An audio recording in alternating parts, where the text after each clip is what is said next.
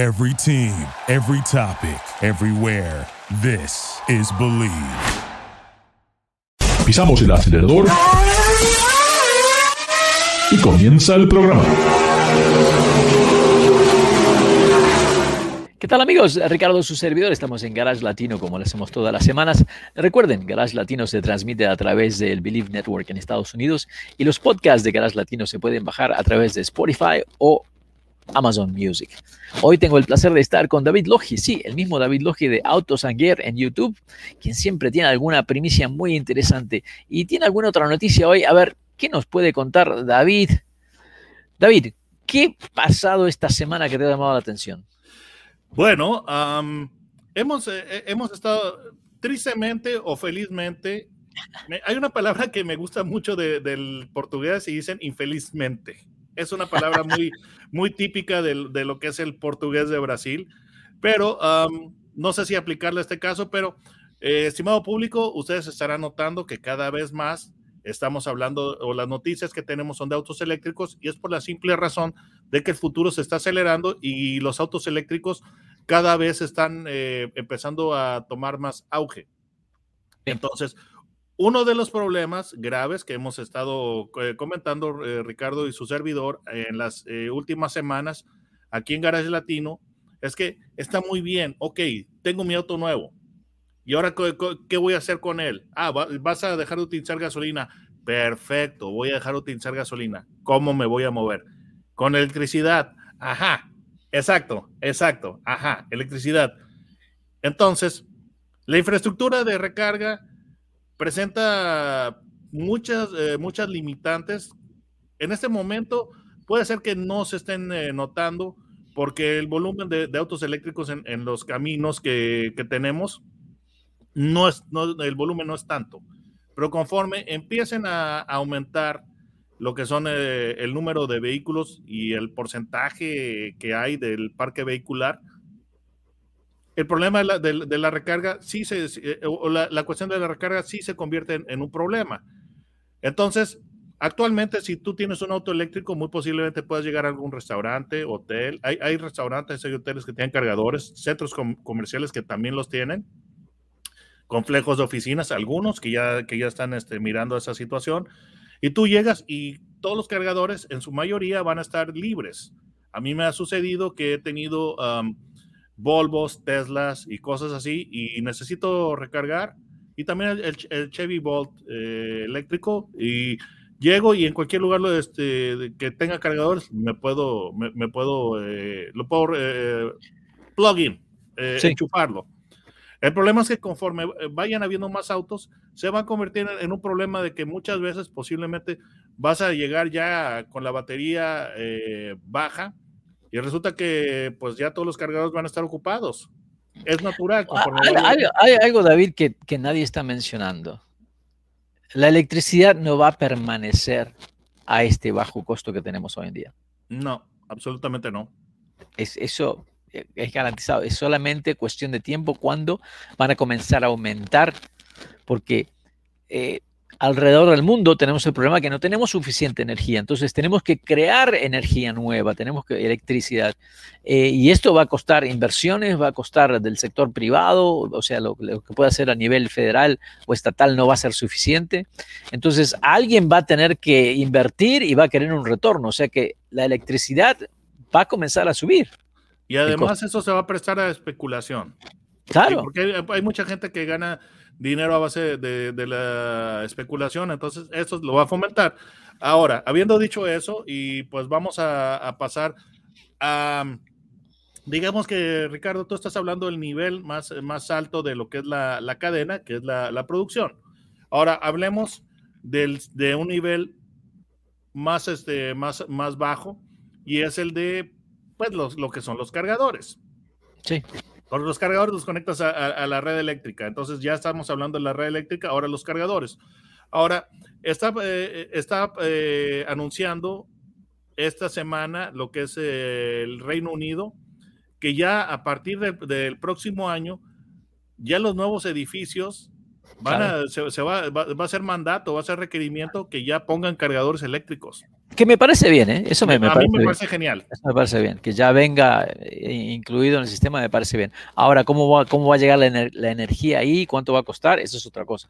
Sí, Pero, pero, simple- hablemos que en Inglaterra, eh, cuando estamos haciendo cada casa nueva, en Inglaterra no hay espacio y por lo general son edificios de múltiples, múltiples pisos. Ujú. eh, mucha gente no tiene estacionamiento, que porque estaciona en la calle, porque los edificios, el espacio es tan caro que no hacen una cochera, no hacen un, parking.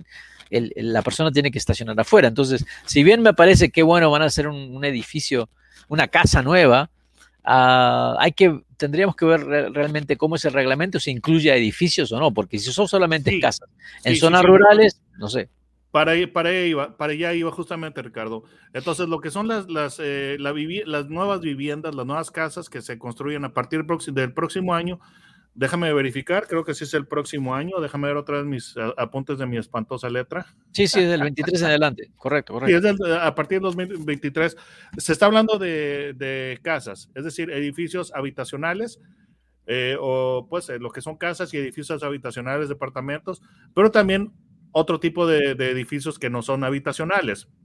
De hecho, también se está requiriendo que si en un momento dado se hace al- alguna remodelación o reconstrucción de eh, edificios, lo que son el, el- el major, major remodel o uh, major overhaul de lo que son eh, eh, edificios, si se están renovando edificios que tienen más de 10 lugares de estacionamiento, ellos también están obligados a, a instalar ya cargadores. Entonces, eso me parece... Eso, una- eso me- una- eso me parece bien y creo que tiene que ser parte de todo tipo de construcción alrededor del mundo realmente. O sea, hay que empezar a, a crear esa infraestructura poco a poco, poco a poco, aunque no tengan las conexiones, pero por lo menos que estén los terminales, que esté el cableado dentro del edificio y que cuando llegue una mejor tecnología ya está listo para que se conecte. Ahora, Sí, vamos entonces, a seguir es- eso conectando va a por ser muy- cable, no, no podemos hacerlo por magnetismo, o sea, estamos limitados a cargar el carro nada más que con un cable. De momento, bueno, eh, de momento, ahorita lo que está más, eh, más eh, en uso o más en boga, sí, son los cargadores alámbricos. Lo que son los cargadores de inducción se han estado desarrollando, pero todavía no ha salido eh, lo que es el, el cargador de manera generalizada y tampoco los autos tienen, eh, tienen esa capacidad. Sí, Entonces, y- eso, ese es el siguiente paso.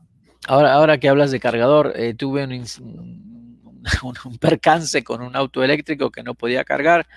Entonces, ahora otro problema que veo que se está haciendo es los fabricantes de auto le echan culpa a los cargadores, las empresas cargadoras le echan la culpa al auto que no se conectan, que el, firmware, que el software no sincronizan. Así que esa es otra cosa que vamos a tener que vivir en los próximos años hasta que todo se normalice y sea todo estándar, ¿no? Mira, Ricardo, eh, les he comentado de esa experiencia que yo tuve, el, road trip que hice en un Tesla, en Mo- Model S. Entonces, eh, la, la manera en la que yo pude hacer ese, ese viaje fue porque Tesla eh, tiene esa, esa infraestructura, o sea, lo, ha- lo ha hecho bien en ese aspecto Tesla, les debo reconocer. Sí, sí. La- esa infraestructura de cargadores rápidos, los superchargers. Entonces, en carreteras que principales, ellos van poniendo eh, lo que son superchargers en el, en, a la distancia o los intervalos requeridos para cargar. Si en, en un momento dado yo este, cargo al 100% mi batería en, en uno, entonces sigo mi camino y ya cuando la batería esté ya aproximándose a un punto crítico, está el, el- el- próximo supercharger. Entonces, todas todas esas ideas eh, eh, idealmente suenan muy bien. El problema es que a veces hay, hay imprevistos. Entonces, cuando yo salí a ese viaje, pues yo venía, yo venía viendo, y, inclusive el, el GPS del auto te va diciendo, "A- aquí está el supercharger, te falta tanto para llegar, vas a llegar con aproximadamente tanto porcentaje de, de carga todavía, etcétera. Pero cuando yo llegué al siguiente supercharger, hubo un problema con la compañía eléctrica. Mm. Entonces el supercharger no estaba funcionando como debe ser. Afortunadamente tenía un poquito de, de energía de parte de- del suministro de la compañía eléctrica y pudo cargar, pero no lo hizo a, a velocidad rápida, lo hizo a una velocidad pues terri- terriblemente inferior al- a, lo que se pretendía o se esperaba. Entonces, una, una parada que, que tuve yo de, que era de 45 minutos se, se prolongó a dos horas y media. Y bueno, pero esa es una cosa que vamos a tener que solucionar. Ahora, te, quiero cambiar un poquitito, o sea, dentro de este mismo tema de los autos eléctricos, y tú estás eh, siendo parte de lo que es el, el, panel de periodistas hispanos en Estados Unidos, donde otorgamos los premios a través de Hispanic Motor Press a los mejores vehículos, lo, mejor, lo más que sobresale a través del año. Ahora, eh, te quiero hacer una pregunta porque no, no entiendo esto. Se le acaba de dar un premio como el mejor auto verde del año, el mejor eléctrico, al Chevy Bolt. ¿Cómo puede ser el Chevy Bolt el Ah. mejor? ¿Mande? ¿Cómo puede ser el Chevy Bolt el mejor cuando, cuando, cuando la misma fábrica te dice que no lo manejes? sí, es, es, es de esas, es de esas eh, de- decisiones que uno no se explica. Y el auto, eh, qué bueno que lo estás mencionando porque también vamos a, a comentar eso. No, porque lo- a lo que voy, entonces creo que el- el- nuestros amigos, amigas tienen que entender que nosotros a, a través de Hispanic Motor Press estamos haciendo un gran esfuerzo de buscar realmente lo que sobresale, lo, lo que tiene mejor calidad. Y me llama la atención de que ciertas publicaciones den premios que es obvio que hay, hay algún otro interés. Porque no puede ser que un auto que la fábrica te dice no lo estacione dentro de su casa, no lo maneje, tráigalo a la fábrica, hay un llamado voluntario de todas las unidades en producción Sí, que le den el premio como mejor auto del año. de 140 mil autos desde que se eh, empezó a producir el Bolt. Todos los modelos, todos los autos de Bolt que se han hecho est- están en recall, todos, sin excepción. Y este chistecito le está costando 1.9 billones aproximadamente a GM. Bueno, que se lo van ahora, hay- hay que ver. están buscando la culpa de LG, ¿verdad? Los proveedores de las baterías. Sí, pero con todo y eso, eh, GM también le, le va, a tener, va a tener que pagar. Ahora, le- mi pregunta es, eh, estos medios, eh, mira, yo no, yo no culpo si en un momento dado eh, salió el vehículo en el 2017 y en el 2017 tú, tú dijiste que, eh, que era bueno. El problema es de que ya hay noticias en demasía de, que, de que el auto tiene problemas. Entonces, mi pregunta es, ¿es- ¿estas, estas personas tienen eh, internet? bueno, es una, ¿Tienen es- televisión? ¿Tienen, es una tienen empresa que es, es una empresa que es muy respetada en Estados Unidos, es un grupo que es muy respetado ah, y por eso que me llama la atención de que es obvio de que no, no, no, no entiendo, realmente no entiendo cómo, cómo ah, es, ah, pueden hacer algo que es tan obvio. El otro premio se lo dan a Lucid, que todo el momento está, todo el mundo está enamorado con Lucid. Sí, yo creo que tiene lindo diseño y todo, pero si tú me preguntas, ¿tú recomendarías este auto? No sé, no, no he visto ninguno en la calle, eh, nadie lo ha manejado. Eh, es obvio que, es una, que hay una gran inversión, pero todavía no hay ningún concesionario, no hay ninguna red de servicio, entonces se me hace difícil el recomendar como mejor auto de, de- como mejor auto a un carro que todavía ni siquiera está eh, recién comienza la producción del vehículo, no sabemos la calidad, no sabemos nada. Entonces Bueno, que le den el que- premio, no sé. Esto que acabas de decir describe eh, algo, eh, un término que es bastante, bastante común hoy en día y es vaporware. Sí, sí. Pero eso lamentablemente afecta porque el consumidor que no sabe, entonces cree que, oh, bueno, fue recomendado por tal cosa, por tal, entonces debe valer la pena, ¿no? Pero lamentablemente eh, la realidad es que vemos que la política y el dinero eh, siempre van a estar por encima de lo que es el trabajo honesto de los periodistas, ¿no? El cochino Ah. vulgar dinero. Sí, porque en real- realmente no hay manera. Si me dices que los mejores autos del año son el Lucid y el Bolt, bueno, no, no, no me cabe en mi cabeza cómo, cómo han llegado a esa conclusión. Pero Es bueno, que realmente yo no me yo no me arriesgaría a decir que, que el Bolt es el mejor vehículo del año considerando todo lo que lo que hay es eh, de- de- es- lo que hay eh, que está sucediendo con el auto y que ha sido un, un escándalo. Yo te Correcto. debo decir, el Bolt, yo cuando lo conduje, que eso fue aproximadamente en el 2018, no, en su- en su momento, en su momento creo que sí. El auto, cuando yo lo conduje, me gustó. Sinceramente, sí me gustó. Y yo dije, oye, me, me- me parece, me parece un, un vehículo atractivo. Me gusta que, que ya tiene un poquito más de forma de, de presentación, que no, no simplemente auto, ya parece, empieza a querer parecerse un, un utilitario. sí. Entonces, en su momento yo lo conduje y me pareció muy bien. El pequeño detalle es de que una vez que, que, que, que empieza a pasar el tiempo, que empiezan a, a vender, eh, vender más unidades, que ya empiezan a, a, acumular kilómetros o millas en el mundo real, es donde ya empiezan a salir los problemas de confiabilidad. Ahora, habiendo dicho eso, esta, esta situación del Bolt, eh, pues es, un problema que va más allá de la confiabilidad. Porque aquí no estamos hablando de que el auto, cuando tú le oprimas el botón de encendido, el auto se va a poder conducir. Aquí estás hablando de un vehículo que se puede incendiar, que no lo puedes estacionar en tu, en tu cochera porque te puede incendiar al vehículo sí. que, que, tienes, eh, eh, el, a otro vehículo incendia, que puedes tener en la cochera sí. y puede incendiar tu, tu, eh, toda pero tu bueno, casa. eh, así estamos, amigos, amigas. estamos aprendiendo lo que es esta transición hacia los vehículos eléctricos. Creo que ha sido una cosa muy interesante eh, lo que vimos en el LA Auto Show. Creo que vamos a subir algún video la semana próxima para que tengan una idea de, de lo que se vio. Y eh, es, es, lo que se viene.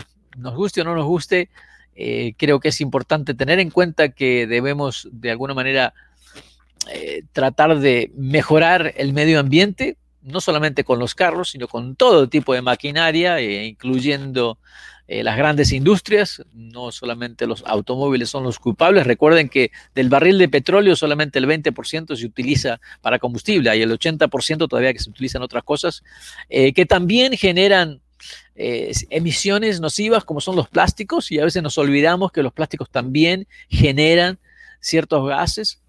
Así que estamos en esta nave espacial todos juntos. Simplemente miren que este, estoy bebiendo agua y, y cómo venía el agua. Sí, bueno, y lamentable, eh, eh, mucha de la gente no hace reciclaje de esas, de esas, de esas botellas de plástico, terminan en el océano y se crea otro problema más.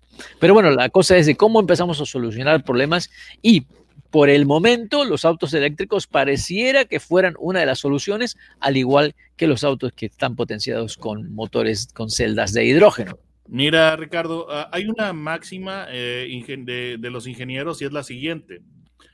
Nuevas, nuevas soluciones crean nuevos problemas. Sí. Es una máxima de los ingenieros y es muy cierta. Sí, sí, sí, sí, sí. Eso siempre eh, ha sucedido, pero de estas cosas son donde salen eh, cosas muy positivas. Y, y, y, vuelvo a repetir, es, estamos en un momento transitorio, un momento histórico, donde todos vamos a, a, extrañar lo que fue el automóvil durante sus primeros 100 años. Y bueno, y ahora entramos en la segunda centuria de, de, la transportación, donde tal vez dentro de 50 años ni siquiera vamos a querer manejar. ¿Para qué vamos a manejar si los autos nos van a llevar de un lado a otro automáticamente? ¿Ah? Mira, um, ¿recuerdas una película que se llama I, Robot? Claro. Will, eh, Will, Smith. Sí, sí. De hecho, en esa, en esa película, eh, Audi hizo una jugada maestra al eh, modificar un R8 y convertirlo en un vehículo futurista de conducción autónoma. Sí, sí. Ese, ese vehículo eh, pues ya refleja el, el futuro más eh, y en, en, un momento dado eh, Will Smith tiene que, como, el, como su auto queda destruido, tiene que utilizar un, una motocicleta. Entonces la persona que viene con él, el personaje, le dice, ¿cómo? ¿Vas a usar una motocicleta? Es que esta motocicleta usa, usa gasolina, puede explotar. Entonces, llegará un momento en el cual eso no es ciencia ficción y eso se convertirá en realidad, Ricardo. Sí, estamos totalmente de acuerdo. Amigos, amigas, lamentablemente se nos acaba el tiempo. Como siempre, estas charlas son tan uh, afables y discusiones. Y bueno, será la semana próxima donde nos encontraremos aquí con David Logi de Autos Gear. Busquen a David Logi en YouTube, pongan su nombre, David Logi, L-O-J-I, y vean esa primicia de ese carro Changan, que ya quiero abrir la botella de champán para celebrar el eh, y Ricardo, su servidor aquí desde Los Ángeles, eh, la semana próxima hablaremos, bueno, no le contamos nada para que estén ahí en... en, en eh, es que sinceramente no, no, les, no, les, contamos nada porque muchas veces nosotros mismos no sabemos de qué vamos a hablar. que todo porque pasa estamos tan, monitoreando las noticias. Pasan tantas cosas en, en, en, este mundo que parece que todas las semanas hay algo muy, muy interesante. Bueno, un saludo para todos, amigos. Bye, David. Será hasta la próxima. Gracias, Latino. Recuerden. La próxima semana. Los esperamos, público. A través del Believe Network pueden bajar los podcasts en Amazon Music o Spotify. Será hasta la próxima. Mucho gusto, público. Gracias por participar con nosotros. Garage Latino sale al aire por la cadena nacional Believe Network. Visita la página garagelatino.com, dale un like a Facebook Garage Latino y envía tus comentarios. Garage Latino está disponible en iHeartRadio, TuneIn, Stitcher, iTunes, Luminary y por supuesto Spotify. Así que baja el podcast y compártelo con tus amigos. Hasta la próxima. Gracias por participar con nosotros. Garage Latino sale al aire por la cadena nacional Believe Network. Visita la página garagelatino.com, dale un like a Facebook Garage Latino y envía tus comentarios. Garage Latino está disponible en iHeartRadio, TuneIn, Stitcher, iTunes, Luminary y por supuesto Spotify. Así que baja el podcast y compártelo con tus amigos. Hasta la próxima. Thank you for listening to Believe. You can show support to your host by subscribing to the show and giving us a five star rating on your preferred platform. Check us out at Believe.com and search for B L E A V on YouTube.